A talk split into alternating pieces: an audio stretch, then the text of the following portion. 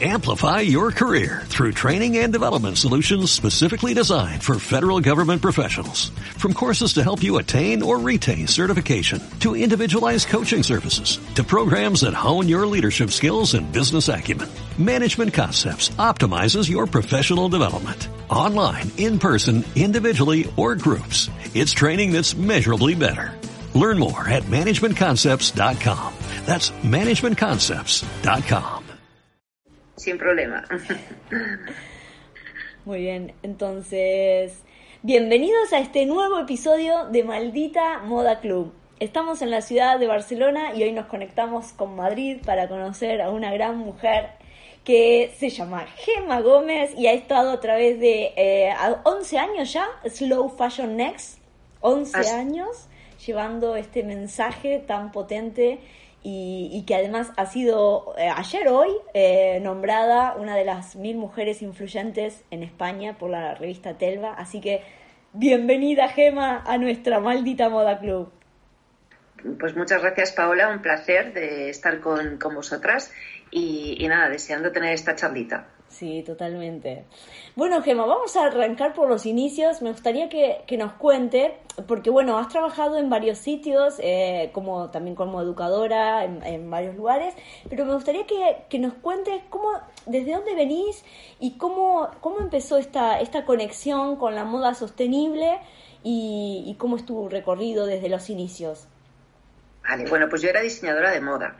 Yo la primera parte de mi viaje profesional la hice en París. Estuve trabajando seis años en un instituto de tendencias eh, y bueno, pues eh, allí eh, la verdad es que yo me, divertí muchísimo y, bueno, pues era como una... para mí era puro gozo estar allí, trabajar, dibujar, todo eso, ¿no? fueron seis años intensos porque es una moda, o sea, imagínate París y la moda, pero la verdad es que disfruté mucho y luego ya, y todo era a nivel de, de tendencias, ¿no? A nivel de conceptos, etcétera. Y luego cuando, cuando me vine para acá, estuve trabajando en dos grandes empresas, que nunca digo el nombre porque no son esas empresas en concreto, lo que no funciona es el sistema, pero con esas empresas ya sí que empecé a viajar, ¿no? A, pues, eh, a los países productores, como pues China, ¿no? Yo pues, viajé millones de veces allí, bueno, millones no, pero muchas. Sí. y bueno, pues en esos viajes, eh, claro, a ti nadie te cuenta esto. Tú cuando eres diseñadora, ¿no? Te llega un tejido y ¿cuál te gusta más, este o este? No te dan ningún criterio para elegir ni te explican nada de esto. Lo que pasa es que, claro, ya cuando empiezas a viajar allí, ¿no? Y llegas a un sitio y ves que hay una fábrica y que hay espuma alrededor y dices, pues a ver, si esto solamente hay una fábrica textil aquí, esto tiene que venir de ahí, ¿no? No, no puede venir de otro sitio. Y empiezas a decir, jolín, y si el pez que me estoy comiendo eh, viene de aquí, ¿qué, ¿qué, pasa, no?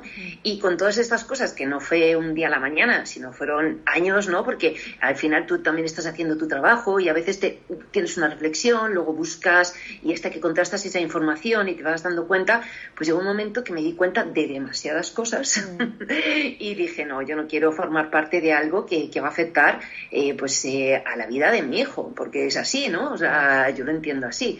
Y, bueno, pues eh, ese trabajo se acabó. Yo ya ahí me había formado en temas de formador de formadores, porque a mí la, pues todo lo que es desarrollo personal, educación, siempre ha sido como algo que me flipa, siempre, me sigue flipando, de hecho, y procuro eh, pues ponerlo por delante siempre que puedo. Creo que, que el, eh, crear nuestra mejor visión ¿no? de nosotros y nosotras mismos, pues es eh, eh, quizás una de las cosas fundamentales en las que nos ocupamos poco y nos trae muchísimas satisfacciones. ¿no? Y bueno, pues eso, yo había hecho ya muchos talleres, muchos cursos y dije, bueno, pues toda esta información que a mí me está costando tantísimo porque no había nada en español. Yo cuando empecé ponías moda sostenible en Google y no existía. Claro había algo de moda ecológica, ropa ecológica, pero moda sostenible no. Entonces dije, bueno, pues todo esto, sí, yo al principio lo que quería hacer era una marca de moda, obviamente era diseñadora. Y dije, pues si a mí esto me está costando tantísimo conseguirlo, eh, a cualquiera que quiera hacer lo mismo, eh, pues le estará costando eh, igual, ¿no? Y dije, bueno, pues igual lo que tengo que hacer es recopilar toda esta información. A mí se me da muy bien además como organizar, ¿no? Eh, tal, hacer como temas, no sé qué.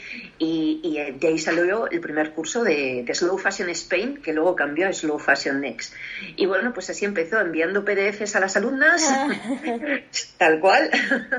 Fíjate lo que ha evolucionado, ¿no? La formación online desde entonces, pero bueno, pues ese era lo primero que, se podía hacer. Así es que así, así empezamos. Y pero mm. cuando, em, mm, cuando empezaste a ver todas esas cuestiones un poco extrañas en las fábricas y demás, vos lo comentabas con, con la gente, digamos, que llevaba adelante... Em, bueno, la, o la fábrica o con tu jefa o digamos en la empresa que trabajabas, porque claro, esas cosas nos van como llenando la cabeza, como decías, ¿no? O sea, empezás a ver esto y decís, ¿por qué será esto? Y además, ¿con quién compartías esa información?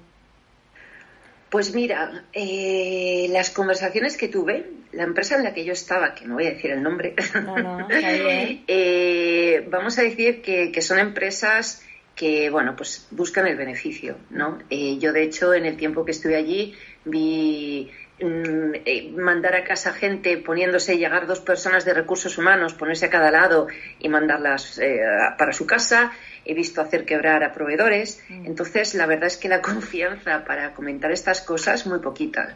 Tenía algún compañero o compañera que algo les iba diciendo, pero es como, ostras, es que si me pongo a mirar esto, no hago mi trabajo y cómo llego a fin de mes, ahí no me líes, ¿sabes? Pero para mí, claro, era como tan sumamente obvio, ¿no? Que nuestra salud estaba relacionado. Si ya no quieres entrar en el tema ético, ¿vale? Que, me horroriza que no quieras entrar, pero bueno, allá cada uno, ¿sabes? Pues porque eh, sabemos que hay niños trabajando, etcétera, ¿no? Y eso me lo han dicho compañeros también a mí, ¿no? De que habían visitado fábricas y compañeras. Y mm, si ya no quieres entrar en eso, ¿vale? Que, es horrible, porque al final eso, si tú no te ocupas de que todo el mundo tenga su sitio y esté bien, al final eso es un boomerang que nos va a venir de vuelta, ¿vale? La falta de derechos, al final eso es un boomerang. Eso por un lado. Y luego por la parte de medio ambiente estamos conectados y conectadas por medio del aire y por medio del agua. Lo que pasa en China no se queda en China. Llega un momento que llega aquí, ¿no? Y de hecho hay muchos estudios, pues yo que sé, por ejemplo, eh, del mar de Aral, mm, eh, partes de la arena del mar de Aral tóxicas en Canadá. Y hay estudios que, que, demuestran que, que no, eh, las partículas se mueven tanto por aire como por, por el agua. Entonces, para mí eso era como tan obvio y tan evidente que no, no me cabía en la cabeza que no lo estuvieran teniendo en cuenta, ¿sabes? Claro. Además también, no sé si te pasó, pero eh, Claro, a mí me, cuando empecé a entender, a enterarme de todas estas cosas que sucedían y verlo, ¿no? O sea, de, poder hablar con personas que habían sido rescatadas de la esclavitud o que, bueno, todo lo que estamos, eh, que nos empezamos a meter en esto, a mí me, me, dio mucho enojo y, y por otro lado frustración, decepción, o sea, pero que digo, ¿no? Somos parte de una industria y decís, pero ¿no te, te pasó algo de decir, pero Jolín, estoy en una industria que no sabía que era esto así? Pues mira, yo te digo una cosa, Paola, pero creo que si hubiera seguido ahí, me hubiera enfermado. Lo tengo claro. Porque al final es una cosa que te vas tragando, te vas tragando y tu organismo pues llega un momento sobre todo si no si tu nivel de vibración no está como en eso tú estás otras cosas pues está claro que al final eso te tiene te afecta no negativamente. Y yo eso lo tenía muy claro. Además ganaba muchísimo dinero eh, de una manera, pues eso, mucho, mucho, mucho, vamos a decir, un sueldo espectacular. Y claro, llega un momento que dices, vale, sí, o sea, tengo una, tranquilidad y una seguridad, ¿no? Porque además yo estaba criando a mi hijo sola, pero qué mundo, lo que te digo, ¿no? ¿Qué mundo le dejo a mi hijo? Y luego además yo era una persona eh, que por eso quizás empecé a hacer mucho desarrollo personal, porque las injusticias me bloqueaban completamente y me dejaban cao durante dos, tres días sumida en una auténtica depresión, ¿no? Por decirlo así. Y dije, no, esto, Gemma, esto es inútil, no estás haciendo nada para esas personas, ¿no? Y al final esto no te lleva a ningún sitio. ¿Qué, puedo hacer? Entonces decidí eh, no entrar tanto ¿no? En, eso, eh, en esos temas que me afectaban mucho, ¿vale? Y diariamente poner mi granito de arena. y así nació el proyecto. Pero es cierto que, que, o sea, que tu, digamos, tu aporte con, ¿no? con el desarrollo personal, eh, digamos, te ayudó también a poder tener herramientas para salir adelante y hacer un viraje en la vida, porque muchas veces, y conozco muchas personas, ¿no? Que ante esa situación se bloquean, ¿no? Y, también es como que dicen, bueno, pero es que estoy cobrando este sueldo, eh, odio la moda, odio esta industria, pero es como que no encuentro otra cosa. ¿Y qué tengo que hacer? Eh, volver a buscar mi profesión en otro lugar, ¿no? Y que conozco gente que también ha dejado todo y se ha puesto un chiringuito en la playa, por un ejemplo, ¿no? ¿Cómo hiciste? Porque también de ser, digamos, lo que contás, ¿no? Cuidando a tu niño, eh, siendo empleada, ¿cómo lograste lanzarte y emprender hacia un proyecto en el cual en ese momento tal vez era un poco extraño, porque digamos, todos los que venimos antes del 2013, ¿no? No era tan visible la sostenibilidad y, como que mm, era como un poco extraño. ¿Cómo, ¿Cómo lograste hacer ese salto y decir, yo sé que por acá va a ir todo bien? Uy, qué va, yo eso no lo dije. solo dije, mira, yo solo sabía que tenía algo muy potente que contar, ¿vale? Eh, de hecho, esto no lo suelo contar porque tampoco es tan relevante. Entre una cosa y otra, como yo había hecho muchos temas de desarrollo personal, hice un proyecto de imagen y desarrollo personal que ahora están tan de moda. Pues yo tenía un proyecto que se llamaba Ilumina tu imagen, ah, ¿vale?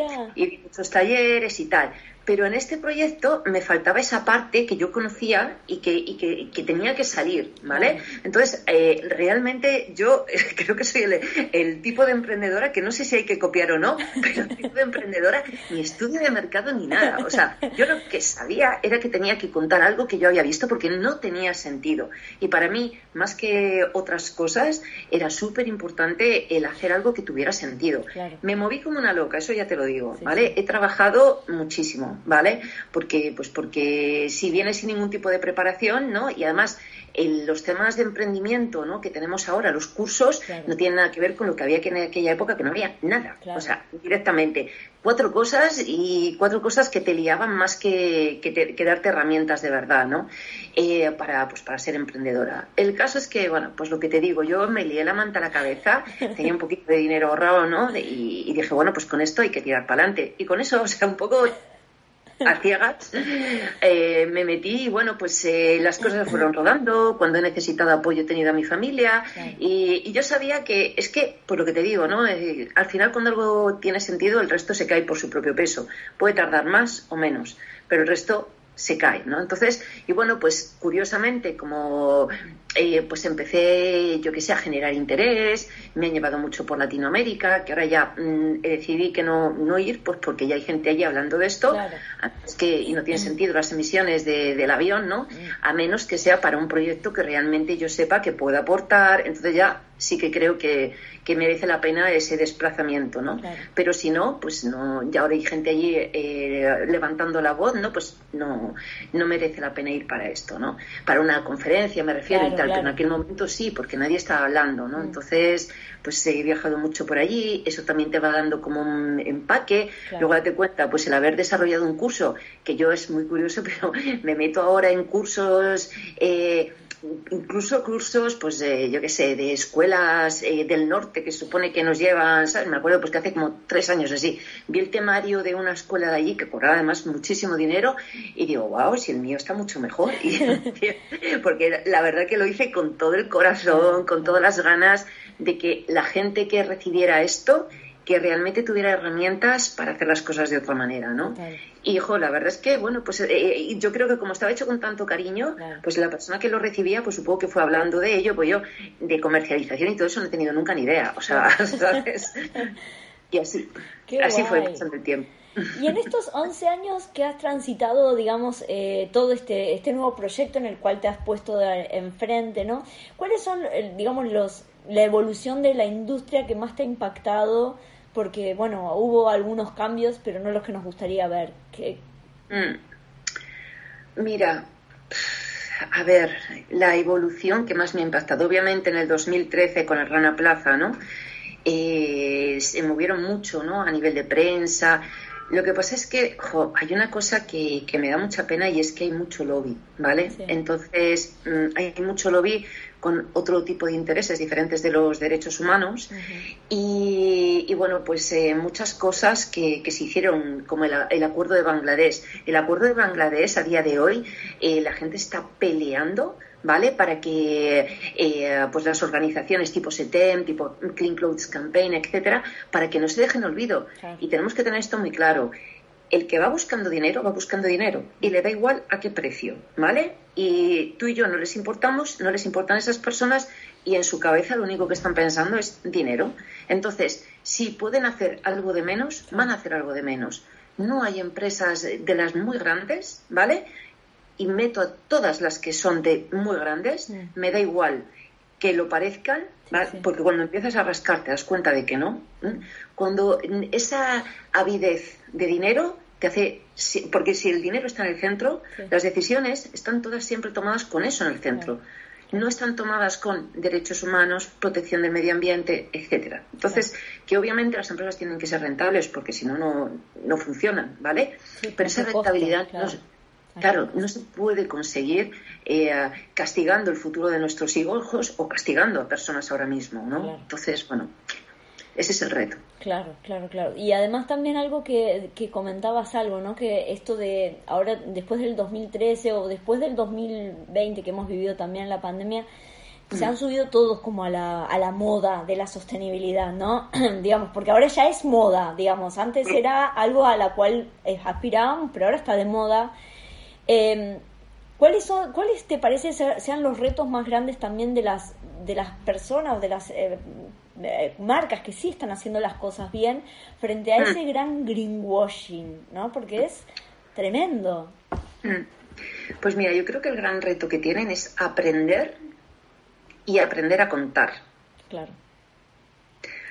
Punto uno. Eh, muchas veces tú empiezas a hablar con la marca, yo soy de moda sostenible, ah, vale, ¿y por qué? Claro ah, pues porque hago tal, pero tú has pensado tal, tal, tal. Ah, pues no. Entonces, ¿sabes? Entonces, hay mucha gente queriendo hacer las cosas bien, pero que muchas veces no tiene la formación, ¿vale? Y una formación un poco de base, porque empiezan ya centrándose en el cliente, vale, pero si tú no tienes un poco el contexto, no conoces la esencia y la base de, lo que realmente significa sostenibilidad, porque sostenibilidad no es lo mismo que eh, economía circular.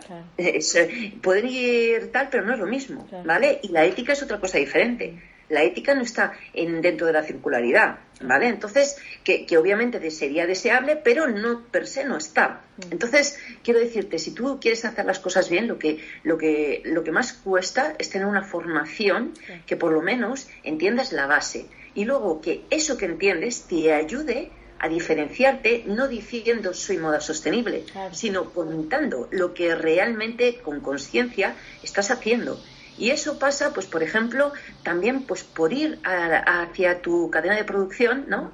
Y, em, y, empezar a tener diálogos incómodos con tus proveedores, por ejemplo. ¿Vale? oye, ¿y cómo estás pagando a tus chicas? Eh, y oye, ¿y eh, a tus chicos les estás dando las horas eh, extra tal? ¿Y cómo está la, seguridad? Y todo eso tiene que ser un diálogo, porque yo tengo una cosa muy clara, Paula, o sea, no podemos vivir en paz en un mundo que no está en paz, mm. ¿vale? Y esa paz la tenemos que conseguir entre todos y todas, mm. ¿vale? Cada uno en su, con su granito de arena. Ahora, por ejemplo, una cosa, estamos muy contentas porque lanzamos eh, un, un, curso basado en la Agenda 2030, mm. ¿vale?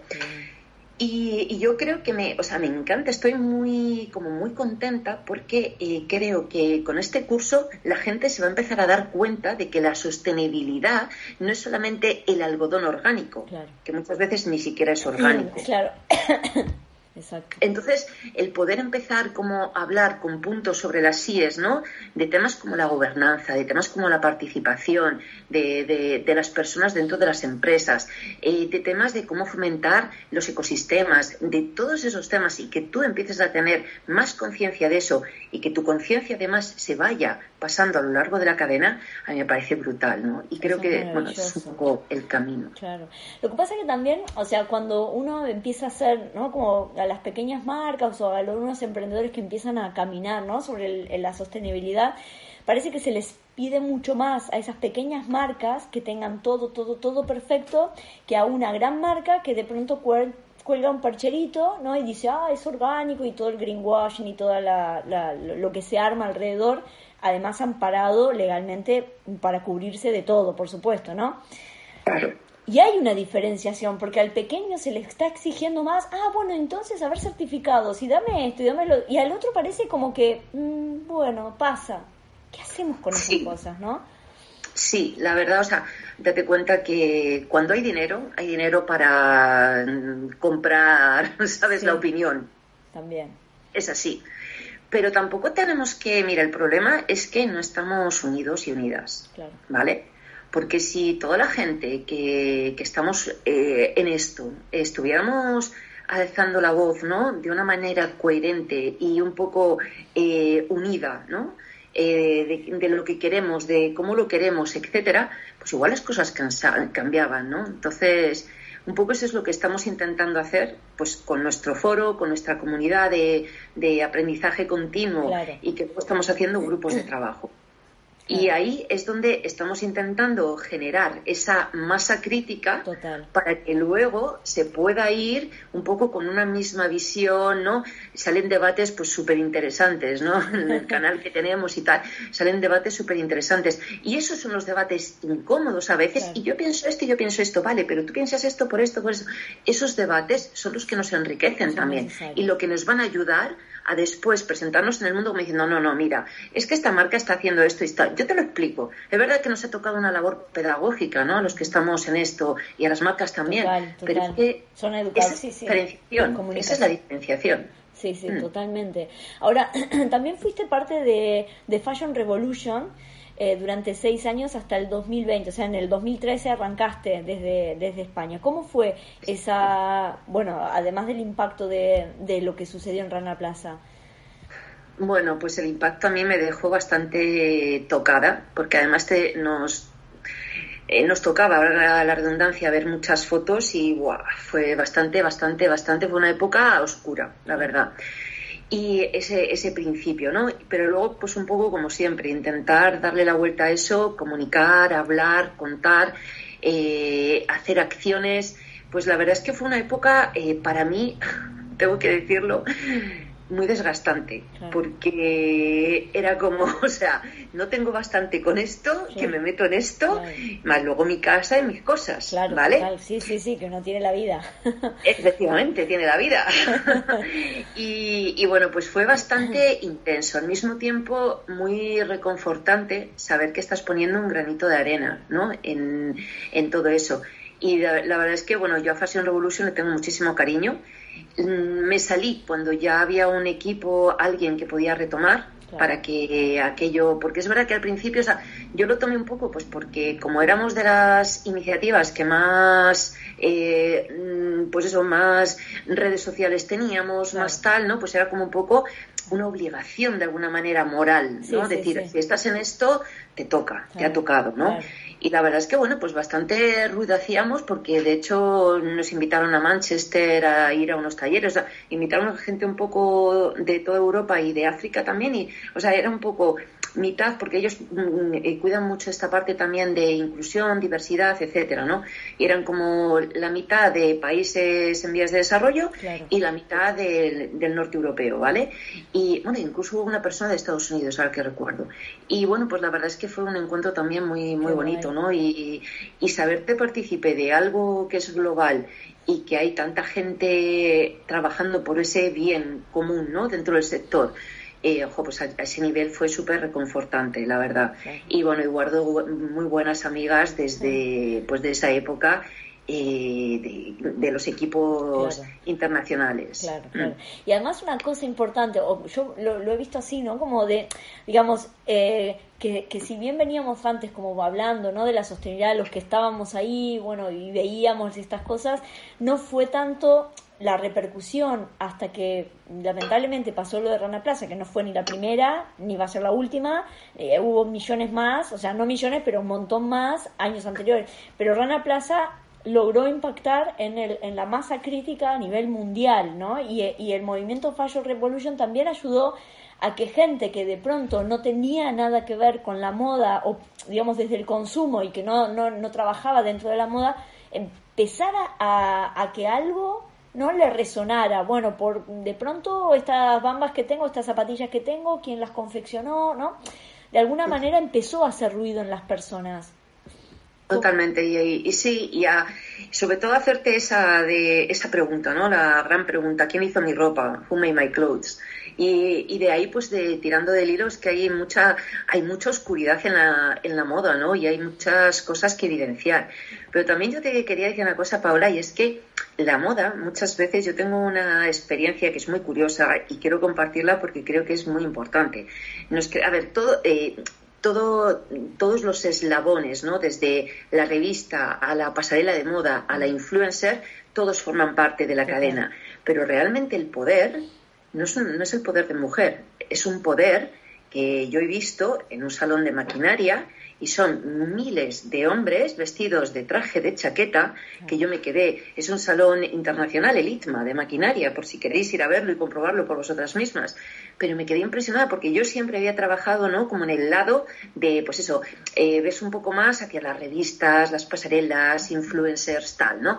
Pero de pronto dijo, tengo que ver este, yo quise ir a ver este salón, pues para ver qué tipo de maquinaria se estaba haciendo, ¿no? Y cómo esa maquinaria iba a influenciar en la sostenibilidad y lo que me encontré eran eso, miles y miles de hombres de traje azul y ese es el poder de la moda.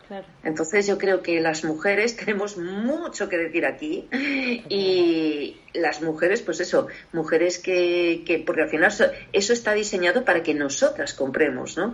Es como la, la canción esta de Jax, la de I know eh, quién es el dueño de Victoria's Secret. Oh, es buenísima, es buenísima, por favor, que se lo hizo la nenita que la cuida. ¿No? Que apareció ella en el, en el auto, en el, en el auto eh, cantando. No, muy buena. Y tiene la pues razón. Es que es eso, es que es este señor, este que está en Ohio, yo, sí, en Ohio, creo que lo decía. ¿no? Dice, este señor está haciendo dinero de chavalas como yo, pero ¿qué es esto? ¿Sabes? Por favor. Pues eso es lo mismo que ese, eso es realmente el poder de la moda. Entonces, fíjate, si nos sintiéramos bien con nuestros cuerpos, eh, cuántas empresas caerían. Y quizás si cayeran esas empresas, podríamos dedicarnos más al desarrollo personal, a la cultura, otro tipo de cosas, ¿no?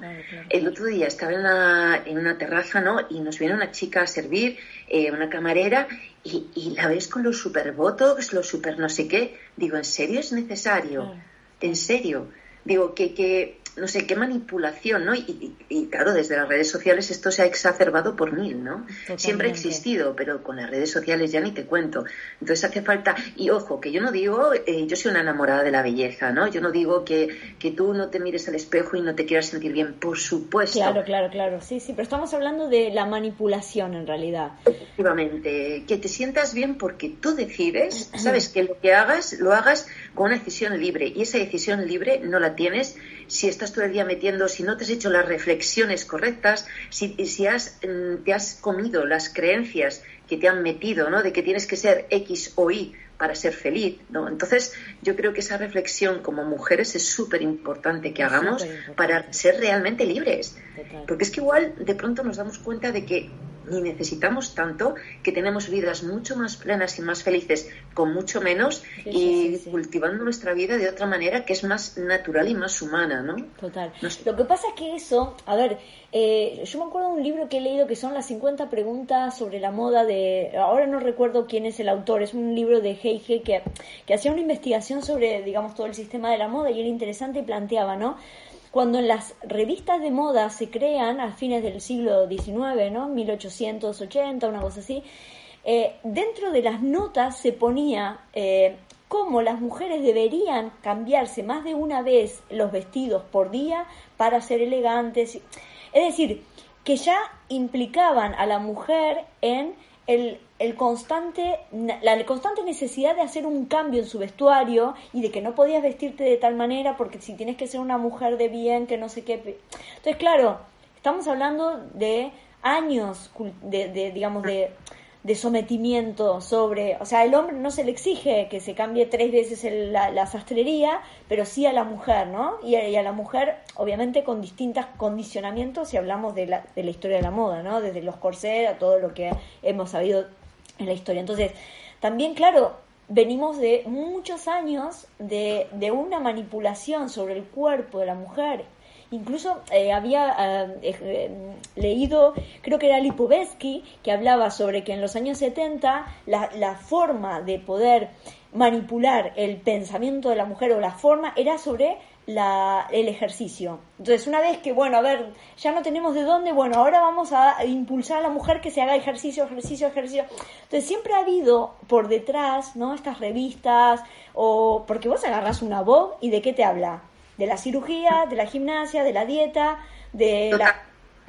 Totalmente de acuerdo. Pero por eso yo creo volvemos a lo mismo el desarrollo personal. Cuando tú tienes tus propios criterios y tus propias y al final eso es madurar, ¿no? Es ir generando pues tu propia tu propio equilibrio interior. Si tú te das cuenta, yo por ejemplo soy siempre me ha gustado mucho el deporte, pero porque me, me ayuda, a mí me ayuda, ¿vale? Y por ejemplo, pues ahora hasta la pandemia corría, luego ya con las máscaras me empecé a agobiar y luego ya dije, bueno, pues ahora empiezo a hacer otras cosas que me apetecen hacer también, he hecho spinning, he hecho un montón de cosas. Y ahora hago mucho senderismo y además me gusta el senderismo pues eso, eh, con desnivel, ¿vale? Ah, la mierda. Sí. o sea, te vas a la montaña. sí, efectivamente, pero a mí me gusta, o sea, y disfruto de eso. Si no, y también bailo. Si no disfrutara de eso, no lo haría, ¿sabes? Quiero decir que cada uno tiene que encontrar lo que le hace feliz. En vez de tener, yo siempre digo que en vez de tener el foco fuera, hay que ponerlo más dentro, más autorreflexión, más calma interior, más bienestar personal, más buscar eso. ¿En serio tú crees que por tener, mm, yo qué sé, eh, lo que te digo, las pestañas estas postizas ahora que son enormes, que es que además y cuando sale de Instagram queda raro, ¿sabes? O sea, lo siento, pero es así, ¿no? Y, y dices, ¿en serio necesitas eso? O sea, que, que, ojo, si lo necesitas, Ahí está, claro, sí, sí, sí, total, y, no hay ningún problema, ¿no? Como la cirugía, pues yo que sé, igual hay algo que, que te da mucho la, la lata, yo que sé, que pues eh, una nariz aguileña y dices, me la quiero quitar porque no quiero que la gente me mire. Ojo, allá eh, libertad total, también, pero que sea desde la conciencia, no es tanto lo que haces, sino desde dónde lo haces. Que sea porque esto me genera demasiado estrés, no quiero, eh, o no, no sé, no, lo, no soy capaz de aceptarlo, no tengo el nivel de desarrollo suficiente para aceptarlo, porque si tuviéramos ese nivel, jolín, a mí una de las cosas que me gusta de Instagram es cómo ha liberado, o sea, como esa diversificación, ¿no? Como, eh, pues yo que sé, una chavala que le han tenido que cortar las dos piernas por una infección y de pronto sale como una supermodelo, deportista, no sé qué, y digo, ole, ¿sabes? o sea, pero desde ahí, ¿sabes? desde que tengamos esa, como desarrollar esa fuerza interior que somos débiles. O sea, y cada vez yo me doy cuenta que doy muchas clases, veo a, la juventud floja, ah, ¿sabes? Y, no me gusta, la veo floja, la veo triste, la veo adicta a las redes sociales y yo me consejo es de eso, o sea, de desconéctate, quítate todas las aplicaciones que puedas, todas las notificaciones, déjate lo mínimo y empieza a conocerte a ti misma. Claro. Pero vos fíjate que estamos hablando de algo que, que lo dijiste al principio, ¿no? Educación. Porque si esto, si, si hubiese educación sobre, sobre desarrollo personal en el cole, ¿no? O mm. cuando fuese, no sé, o que vamos a, tenemos 10 años, a, las niñas por lo menos, ¿no? De, empezar a, a, enseñarles de la misma manera que no hay, eh, digamos, educación sobre sostenibilidad, muy poca, y menos en la moda y demás. Todo eso ¿por qué no se logra transformar desde pequeñas, no? Ay, la gran pregunta, Paola. ¿Y por qué no nos enseñan los impuestos tampoco en el colegio? Exacto, sí, bueno. Es que, mira, yo tengo la sensación, ¿vale? No sé si te quitarán igual, porque yo soy en ese sentido, no es que sea conspiranoica, es que soy objetiva. Y las grandes cosas que te traen muchísimos problemas en la vida, porque el tema de las relaciones, por ejemplo, eso es el tema de emocional, es una de las grandes cosas que toda la, la gente que no tiene educación en eso, está por la vida dando bandazos. el tema económico, tres cuartas de lo mismo. El tema de la salud, también, ah, tampoco nos enseñan. Imagínate si todo eso se trabajara desde la escuela, seríamos seres mucho más realizados, mucho más autoafirmados, mucho más tranquilos en la vida, porque nos enseñan. Exacto. Porque además también, claro, vamos a, después, claro, en la adolescencia lo sufrimos todo y después cuando vas creciendo también vas a los ponchazos, ¿no? Buscando como recetas mágicas, ¿no? De esta... Y, la moda termina siendo, o sea, porque lo ha sido siempre desde hace 150 años cuando se creó, es, es, digamos, es una escapatoria de alguna manera. Hoy lo es Instagram también, pero la moda, ¿no? El, digamos, el glamour, el brilli brilli que se vende también, o sea, por un lado te encandila y por otro lado, claro, eh, querés pertenecer a ese mundo que mm. de alguna manera eh, parece brillar, que no es cierto, ¿no? Uno lee, a mí me impresionó mucho el, el libro de Dana Thomas de Dioses y Reyes, yo amo, a, bueno, amaba porque se murió Alexander McQueen, pero cuando yo estudiaba para mí era el, esperar el desfile de Alexander McQueen, ¿no? Y cuando uno lee ese libro, te das cuenta el entramado. Lo, lo, mismo que decías al principio, es decir, cuando hay dinero, cuando hay dinero de por medio, las presiones sobre un creativo, sobre alguien que por ahí está dejando su arte, ¿no? Es inmenso y, y se hace claro, eh, llevar a las personas a esos extremos, ¿no? Eh, eh, es decir, tanto agobio, tanto estrés. Y ahí en, ese libro te das cuenta la manipulación o el, trabajo, el entretejido, ¿no? Que hay de estas grandes marcas y a quién se posiciona. Entonces, claro, hay, hay un sistema de moda que debemos reconstruir o de alguna manera volver, ¿no? Ni siquiera reconstruir porque sería sobre los mismos cimientos, sino desarmarlo y volverlo a crear, porque la importancia de la, vestimenta, creo que eso a nivel sociológico, la comunicación en las prendas es súper importante, porque nos mm. habla de quiénes somos, pero después hay otra parte que está tan de una opacidad y ahí tres personas que manejan todo, que es este señor de Ohio, ¿no? Tal cual.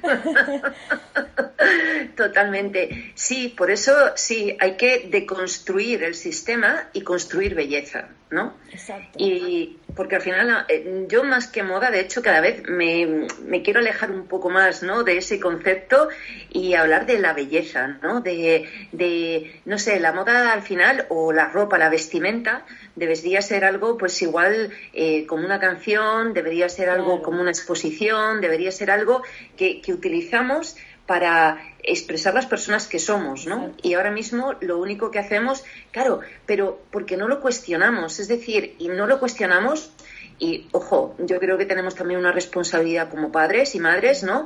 De, de, de, el sistema que hemos creado, pero incluso en nuestros propios trabajos. Quiero decir, si tú eres, estás trabajando en una agencia de publicidad y estás fomentando todo eso, eh, lo siento, pero no pidas luego que tus hijos no vayan a tus hijas, no, no caigan en eso, porque es que, ¿sabes? La relación es directa, ¿no? Entonces, claro, como, como padres y madres también tenemos que, tenemos la responsabilidad de saber, porque hoy en día, ¿no? Nos dicen, ay, la edición de los jóvenes, ay, si es que son los que más compran, sí, por supuesto, pero ¿quién ha educado a esos jóvenes? ¿Quién les ha, quién les ha dicho que pueden obtener todo a esto de un clic?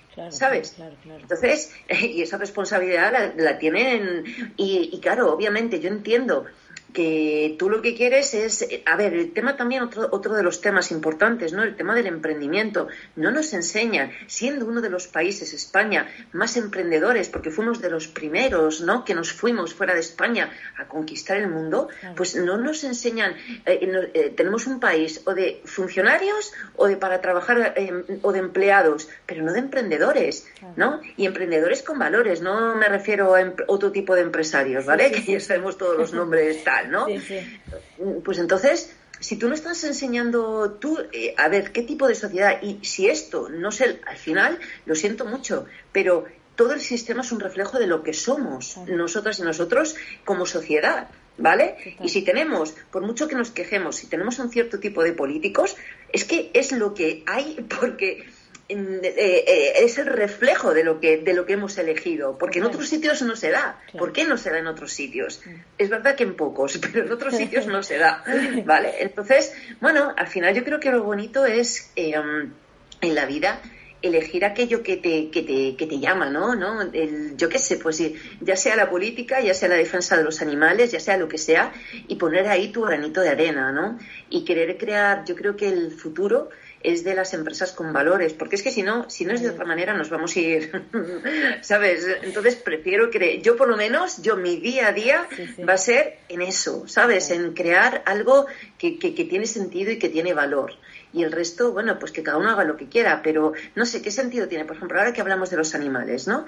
¿Qué sentido tiene ponerte a hacer criar a los animales de cría como bestias con tantísimos animales que hay en, la, en, las adopciones, sí, como las para adoptar animalitos. Sí, pero que no me sale la palabra. bueno, yo eh, sigo muchas En, en, Instagram porque soy muy fan. Tengo, tengo tres gatos, dos gatos chicos, ¿sabes? Y, bueno, pues eso, ¿no? ¿Para qué, para qué hacer eh, ese sistema tan artificial, ¿no? De, de, animales cuando hay tanto por hacer en el mundo real de la vida, ¿no? es un poco yo creo el mensaje. Eh, pero es cierto lo que decís, pero también, también es como hay que concientizarnos, ¿no? De que, eh, o sea, uno dice, bueno, ¿qué, qué tipo de mundo quiero? ¿no? Y en, funciona eso, pero claro, muchas veces eh, como que se tira la responsabilidad afuera, ¿no? Decir, ah, no, es que los políticos tienen que resolver esto, o, no sé, la Organización Mundial de la Salud tiene que, como que siempre pensamos que hay alguien sobre nosotros que tiene ese poder en vez de, también de decir, pero yo desde mi lugar también puedo hacer algo, ¿no? Porque si no, es como que nos, que nos, nos sacamos ese poder, o sea, estamos pateando hasta incluso nuestro poder hacia el afuera y después decimos, ah, pero mira, el cambio climático, vale, vale, pero, pero también nosotros como consumidores y como productores o del espacio que ocupemos, somos responsables. Entonces, Por supuesto porque a mí me pasa que hay muchas personas que tengo alrededor, ¿no? Que se quejan de todo eso, pero claro, luego se van a comprar una prenda a, a esa marca conocida, entonces, que, que es de fast fashion, ¿no? Entonces uno dice, bueno, ¿qué nos queda? O sea, cada uno tiene que también ser, tomar ese poder que se le ha asignado y no patearlo. Efectivamente, y es que además, Paula, eh, existen ya las, las alternativas y las soluciones. Yo, como siempre he sido una persona cuando tomé aquella decisión que te decía, enfocada a soluciones, empecé a buscar soluciones. Y hay, eh, mm, pero unas redes maravillosas, por ejemplo, en Madrid, Mercado Social, ¿vale? Que también tenéis la red de economía, mm, la SARSA de Economía Social y Solidaria ahí en, en, Barcelona, ¿no? Eh, eh, jolines, lo que tenemos que empezar es a la gente que está haciendo, que está transformando el sistema, haciendo otro tipo de empresas, pues unirte a ella, responsabilizarte y luego también, o sea, ser más crítico, ¿vale? Mira, aquí ahora en mi barrio, eh, yo vivo en un barrio obrero de Madrid, ¿vale? y no me da ninguna cosa decirlo, me encanta, es que soy fan de mi barrio. es, un barrio de vecinos de toda la vida y luego también tiene mucha inmigración pues porque la gente ha venido para acá y bueno, pues este es mi barrio. Y teníamos uno en mi calle, ¿no? Eh, en la calle principal teníamos unos atardeceres preciosos. Bueno, pues en ese, en ese, en, al final, ¿no? De, porque luego hay un parque muy bonito en Sinesio Delgado, eh, al final de esta calle que te comento, han, hecho dos torres enormes, ¿no? Que se llaman Skyline. Y estas torres las han hecho Dragados y el presidente de Dragados es Florentino Pérez. Y Florentino Pérez es también eh, súper, está, bueno, pues con los partidos de fútbol, ¿no? Entonces, si nosotros queremos que nuestros hijos vayan a ver esos partidos de fútbol y dar más dinero a este modelo, ¿vale? Lo que estamos generando es un sistema, bueno, esto venía a que eh, es el único edificio de todo Madrid de viviendas que tiene luces y está además así como una parte alta, ¿no? En un momento de pobreza energética, cambio climático, ¿qué me estás contando? Me indigné el otro día, no puedes saber de qué manera. Y digo, bueno, pues si tienes, si llevas a tus hijos al fútbol, esto es lo que estás fomentando. Tú no puedes pagar la factura, pero mira, mira aquí esto. Y es como una ostentación innecesaria, ¿vale? Entonces, yo creo que al final también se trata de, de eh, darnos más cuenta de estas jugadas, ¿vale? Hacer más vínculos y luego empezar a reconectar con lo que, lo que decía antes, con la, lo que realmente nos da satisfacción, que al final es tener buenos amigos, tener buena relación con tu familia, eh, comer bien, porque comemos todos de pena mm, en esta vida rápida, tal, ¿no? Mm, o sea, hablar con los vecinos, eh, no sé, ¿sabes? El, por eso para mí, por ejemplo, es tan importante la vida local. Lo pedimos todo a un botón de clic. Digo, no, o sea, yo los libros me miro en todos eh, tus libros.es, que es la, la, que quiere hacer eh, la competencia Amazon, me veo la librería que está más cerquita de mi casa y que tienen el libro que, que, quiero, les llamo, como hice ayer, y me voy a comprar allí, ¿vale? ¿Qué? Pues porque si estoy comprando en Amazon, pues vale, puede ser que lo tengas al día siguiente, pero estás fomentando un sistema. Como dice una amiga mía, Mai, de movilidad sostenible, dice, compra barato y cobrarás barato. Pues es que es eso, y estás encerrado en tu casa, no te relacionas, cada vez más triste, más deprimido, pues hay que te toca salir a la calle y si tienes enfados y conflictos con las personas, tienes que aprender a solucionarlos. Pero la vida, eh, esta vida separada y desconectada, nos da demasiada tristeza. Totalmente. Y aparte hablando de esto que decías, ¿no? De, de, de un tema local, cuánto importante, ¿no? Es porque también cambiamos la economía local. O sea, si nosotros colaboramos, ¿no? En vez de ir a un mega supermercado que está peleándole al agricultor cuánto sale un kilo de tomates, pero en realidad vamos al mercado local en donde está el mismo productor vendiendo, nosotros le cambiamos la vida a esa persona, porque en realidad lo estás colaborando directamente. Y en la moda lo mismo, si vos ves quién está, ¿no? Lo hablábamos el otro día con la casita de Wendy, ¿no? Cuando, o con Inés Aguilar de, de la casita de Wendy, que decíamos, ¿no? Cuando uno apoya a emprendedores o pequeños productores o, eh, o que, que sabemos cuál es su, digamos, su esencia, ¿no? Y su base, lo que estamos haciendo es cambiar la economía a nivel global, porque estamos colaborando a lo local. Y entonces también hacemos nuestro, nuestro cambio, digamos, fundamental, ¿no? En esto de, como decías, ¿le voy a seguir alimentando a este hombre en un partido de fútbol para que haga skyline por todo el mundo? Efectivamente, efectivamente. Yo creo que ese es un poco el, el, punto crítico, ¿no? Que nos tenemos que dar cuenta de cómo nos empobrece ese, ese, ese sistema, porque al final eh, aquí habrá una torre muy bonita, pero no es para la gente de este barrio. ¿Vale? es para gente que va a vivir ahí, tipo urbanización, y luego se irá a otros sitios, ¿vale? Entonces, ¿qué queremos? Eh, ¿Fomentar eso o fomentar pues eh, el, el productor de barrio? Por ejemplo, no nos damos cuenta, pero ¿qué importancia tienen las tiendas de barrio para las personas mayores? Que puedan ir y que puedan relacionarse. ¿Cómo no vamos ¿Cómo, ¿Cómo vamos a perder eso? ¿Vale? Todo por comprar online encima con la cantidad de emisiones que tienen. Mira, la cifra de, de, de devoluciones en Black Friday de lo comprado online es escandalosa entre el 50 y el 70% del producto comprado en Black Friday se devuelve. ¿Pero qué es esto? Y además tenemos coches en todo, en todo Madrid, yo en Barcelona vosotros, dando vueltas, incidiendo directamente en la calidad del aire y cuando la calidad del aire es mala, ¿cómo va a estar bien mi salud? Claro, claro, claro, claro. Entonces tenemos que empezar a hacer todas estas conexiones, yo creo, para que darnos cuenta de que al final apoyar a tu vecino, apoyar a tu vecino es apoyarte a ti. Porque si no, eh, si no nos apoyamos entre nosotros, ni la OMS, la OMS al final, incluso la OMS, tiene eh, sus propios lobbies, las farmacéuticas. Las farmacéuticas, eh, las farmacéuticas buscan clientes, no pacientes. Al final el, poder, el dinero es poder. Y si yo, mira, tengo la grandísima suerte de no tomar, mm, bueno, una cosita para los ojos, ¿vale?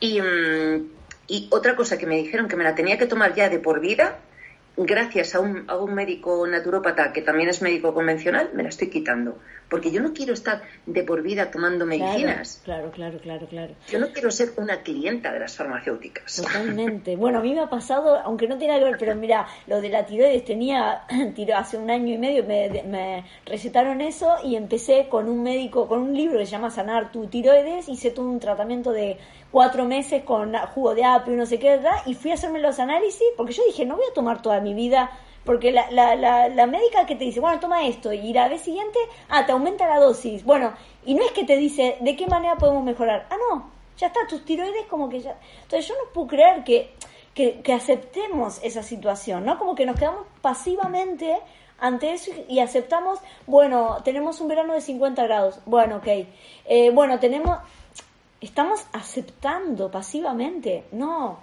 es que no puede ser. mi, mi, pastilla también es de la tiroides. ahí tenemos. Pero este además es un tema que también influye a la contaminación. Entonces, bueno, pues eso. Pero efectivamente no, no podemos aceptar pasivamente. Tenemos que estar. Eh, yo sé que la zona yo lo llamo la zona de confort inconfortable. Sí, totalmente. que es que es así, ¿no? Es como, bueno, esto es lo que siempre he hecho, joder, pues eh, espabilate y haz otra cosa. Claro, porque no aceptamos. Lo que pasa es que, ¿sabes qué? Es que el nacido en las redes sociales, yo, o sea, nosotros que, o sea, yo analizo mucho esta situación, ¿no? Pero el tiempo nos es robado por estas redes sociales o por estar publicando cosas o por estar todo el tiempo, ¿no? De no nada y estar ahí, ta, ta, ta. Y ese tiempo nos los quita en reflexionar, en reflexionar qué es lo que queremos. O como vos decís, me voy a la montaña, ¿no? Me voy a la montaña a pensar, hablo con mis vecinos, me junto. Yo tengo un perrito y yo me cruzo con todos los vecinos y voy charlando. Ay, ¿qué tal? ¿Y cómo están? Para mí es súper importante, o con la verdulera, con el señor que vende queso, qué sé yo. Me, te sentás a... Pero ese tiempo es fundamental porque somos una sociedad que necesitamos comunicarnos. Entonces, si el sistema está hecho para que nos roben el tiempo, muchachos, despertemos. Despertemos de esto. Totalmente de acuerdo. Yo cada vez, o sea, intento, o sea, en redes estoy al tiempo súper justo.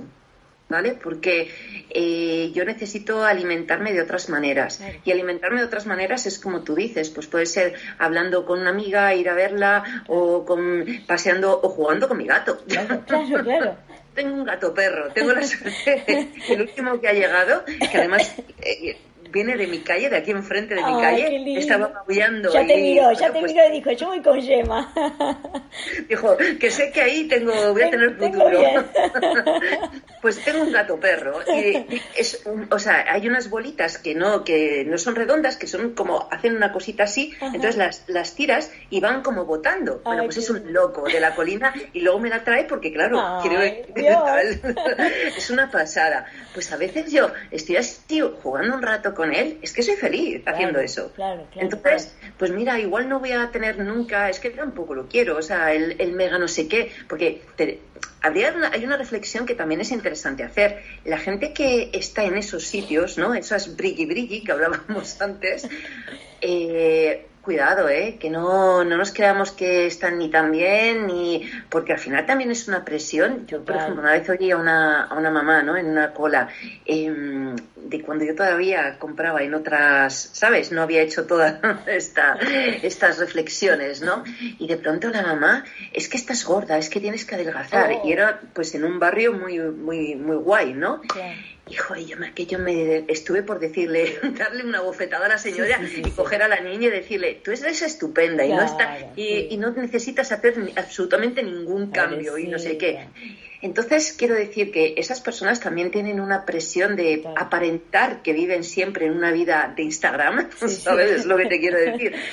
Que tampoco, porque al final somos humanos y un mal día lo tenemos todos y todos, eh, pues eh, yo qué sé, tenemos que ser más sencillos, ¿sabes? Yo creo también. Exactamente, exactamente. Y ahora que, que eh, porque ya, ya vamos tiempo y ya vamos a ir reflexionando para el cierre, pero ¿Qué cosas positivas has visto, digamos, dentro de, la moda que es, sostenible más, junto con tu, bueno, toda la acción que tú haces de, cursos y gente que se está capacitando, porque también eso es una masa crítica que estamos haciendo desde el otro lado, ¿no? ¿Qué cambios positivos has visto en estos últimos 10 años desde que arrancaste? Que, que, bueno, que tenías las peores, ¿no? Que venías de un, de un monstruo y bueno, y empezaste a montar todo esto. ¿Qué has visto de cambios buenos? Bueno, lo primero que ya se habla de moda sostenible. Muy bien, eso es fundamental, que se hizo moda. La si lo metes ahora hay millones de entradas, ¿vale? que se y eso ya eh, creo que es muy positivo. Mira, yo creo que mm, lo positivo es que eh, cuando ves una campana de tendencias, hay como los early adopters, ¿vale? Mm. Y cuando se llega a un 15-20% de la población, eso se dispara, ¿vale? Que, quizás, o sea, eh, eso es un poco lo que, lo que estamos como consiguiendo. Y normalmente en esto hay como, eh, si tú ves una campana, ¿no? De, de la gente, hay como un 20%, 10-20% de gente que sí quiere sus cambios, un 10-20 que no quiere esos cambios y que tiene mucho dinero, ¿no? Y que tiene mucho poder, y luego está la gran masa. Entonces yo creo que el que esta masa de early adopters, de gente que realmente está aportando en positivo, ¿no? Trabaje de verdad, yo creo que lo que va a hacer es que esta masa que ni fu ni va, ¿sabes? Se vaya viniendo más hacia este lado. Sobre todo porque lo otro va a caer, Paola. O sea, es que cuando empecemos, pues igual ahora todavía habrá mucha gente que, pues eso, que hablando de cambio climático y las temperaturas, pero eso ya lo ya vendrán los marcianos a arreglarlo, porque otra cosa, no sé, como sean los marcianos, no sé quién lo va a arreglar, ¿sabes? Mientras tanto, hay otra mucha gente que se está formando, por ejemplo, en conceptos de regeneración, ¿no? Para volver a regenerar los ecosistemas, que es lo que toca, ¿no? Entonces, si esa gente, yo creo que esa gente lo hace con tanta pasión, nosotros la comunidad que te digo que tenemos, o sea, hay muchas alumnas que son de años que siguen cerca de nosotras, ¿vale? Si eh, esa gente que, mm, que, tiene tanta pasión, ¿no? Conseguimos eh, unirnos y hacer con fuerza, ¿no? O sea, hacer eh, una llamada. Yo creo, para mí ese es un poco el camino. Mira, el otro día teníamos a Giacomo Dalisa y tuvimos una charla sobre decrecimiento, ¿vale? Que son las, las, conversaciones incómodas que hay que tener.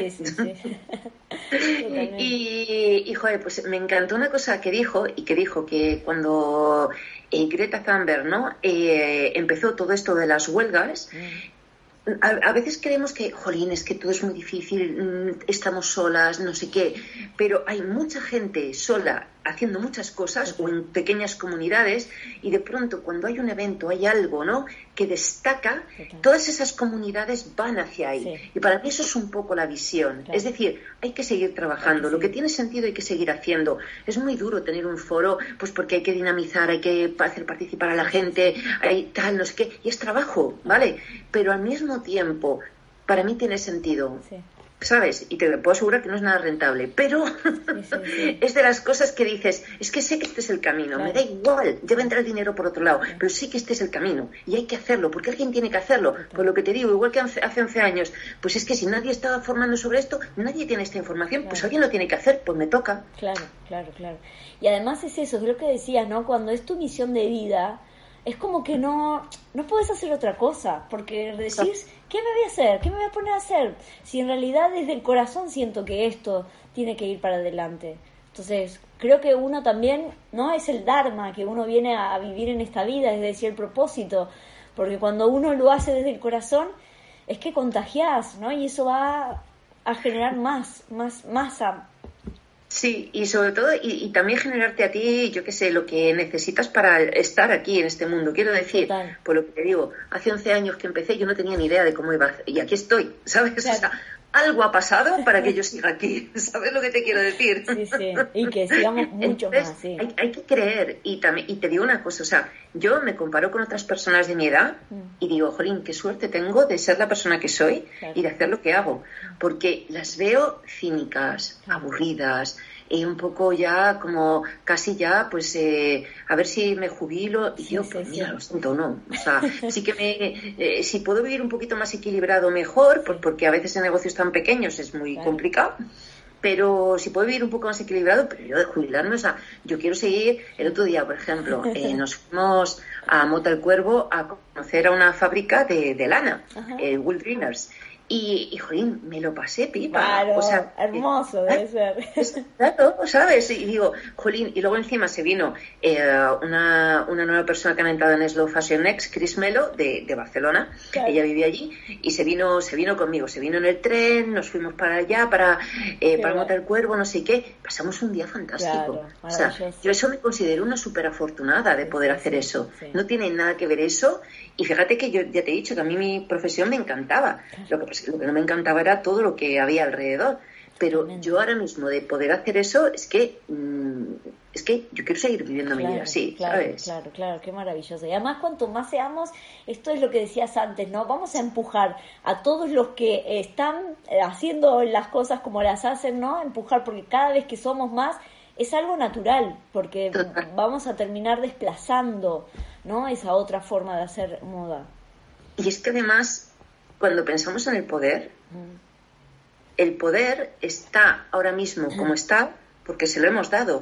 Como tú estabas diciendo antes, hemos renunciado a nuestro propio poder y lo damos, ¿vale? En el mundo de la moda hoy en día, con todo lo que tenemos en los armarios, no necesitaríamos comprar nada más. Si vas a comprar algo, apoya un sistema nuevo, diferente, algo que realmente tenga valor, ¿vale? Porque además también será más diverso. Eso que te hablan de las tendencias, si además es todo plástico, con lo que los efectos que tienen los microplásticos en nuestro organismo, en las placentas de las mamás, ya. Por Dios, qué locura, ¿vale? En nuestra propia sangre. ¿Sabes? Pues dejemos ya, vamos a empezar a fomentar cosas que hagan las eh, empresas que estén haciendo, apostando de verdad por hacer las cosas de otra manera. Yo que sé, Elisa Muresan, que están ahí en Zaragoza, que les tengo muchísimo cariño porque empezaron, pues fueron de las primeras empresas que con las que empecé a trabajar, ¿vale? Jolines, pues este tipo de gente que están ahí dándolo todo, ¿sabes? que además luego son súper amantes de los gatos también. en su casa de gatos. acogida, acogida, además, ¿no?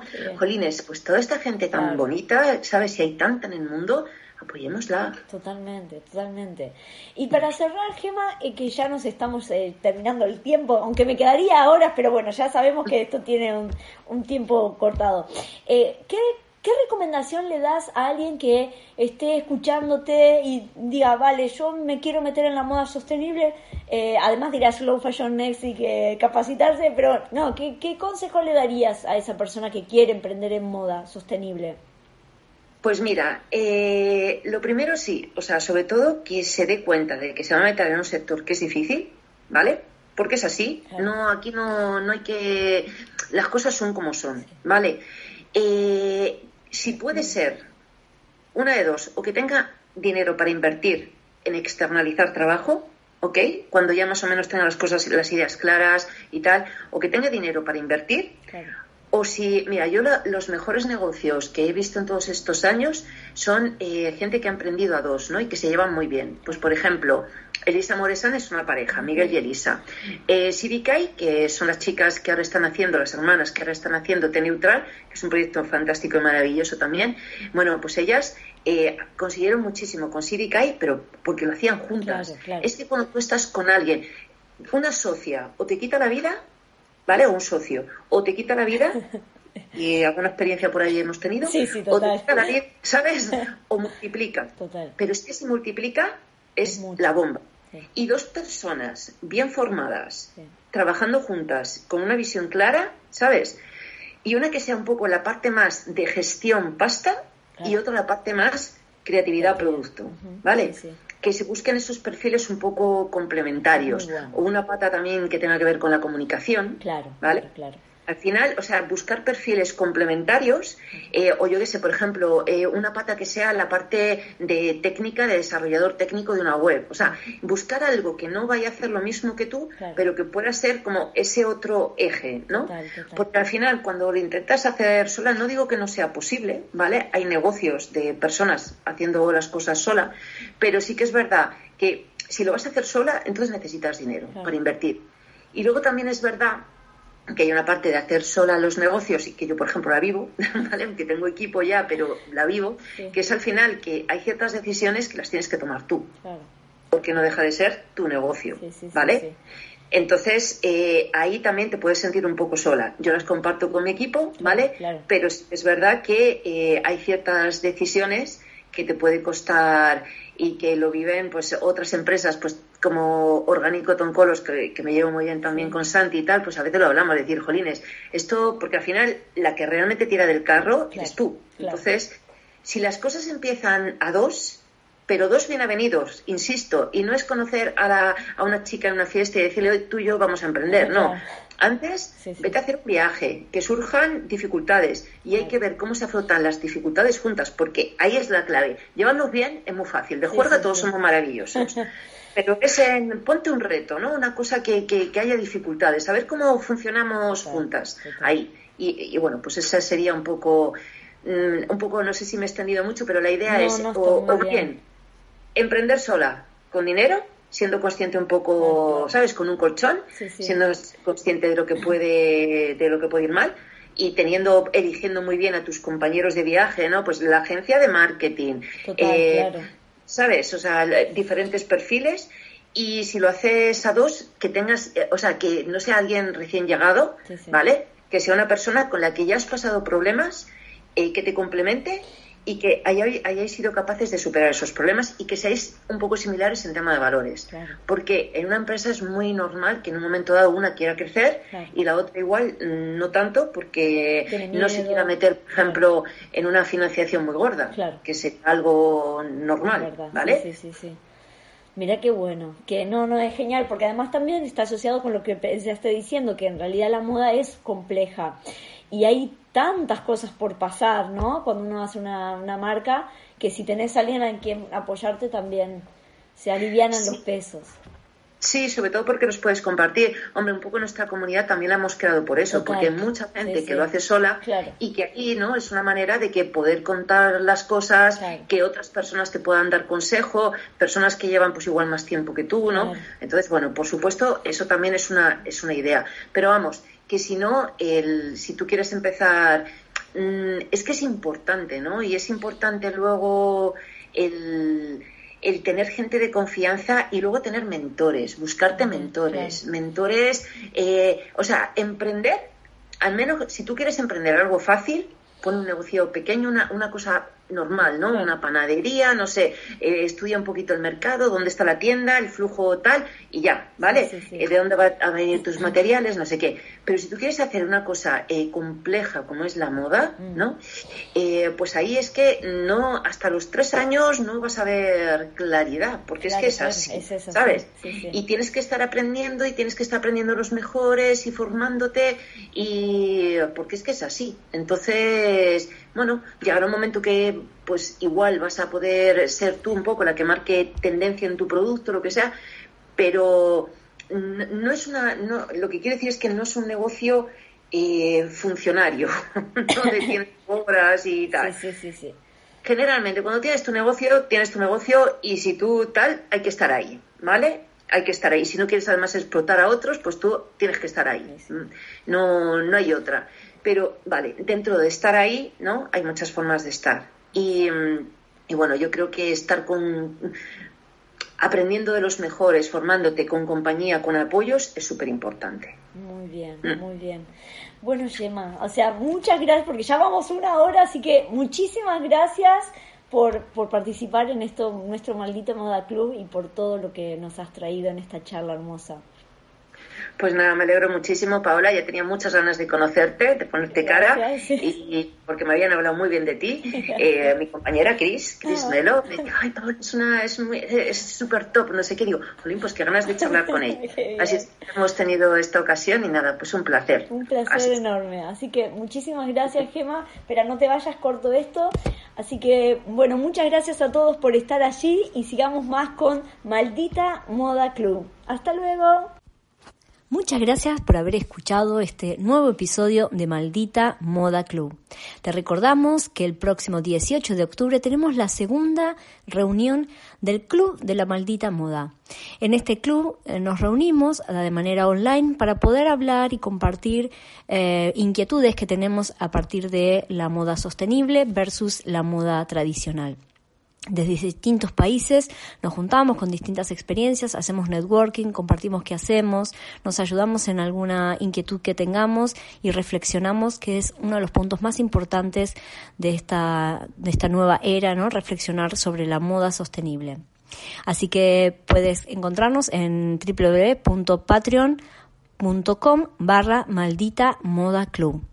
Por otro lado, también eh, tenemos abiertas las fechas de mentorías para diseñadores y empresas, mentorías individuales y la creación de marcas de moda sostenible.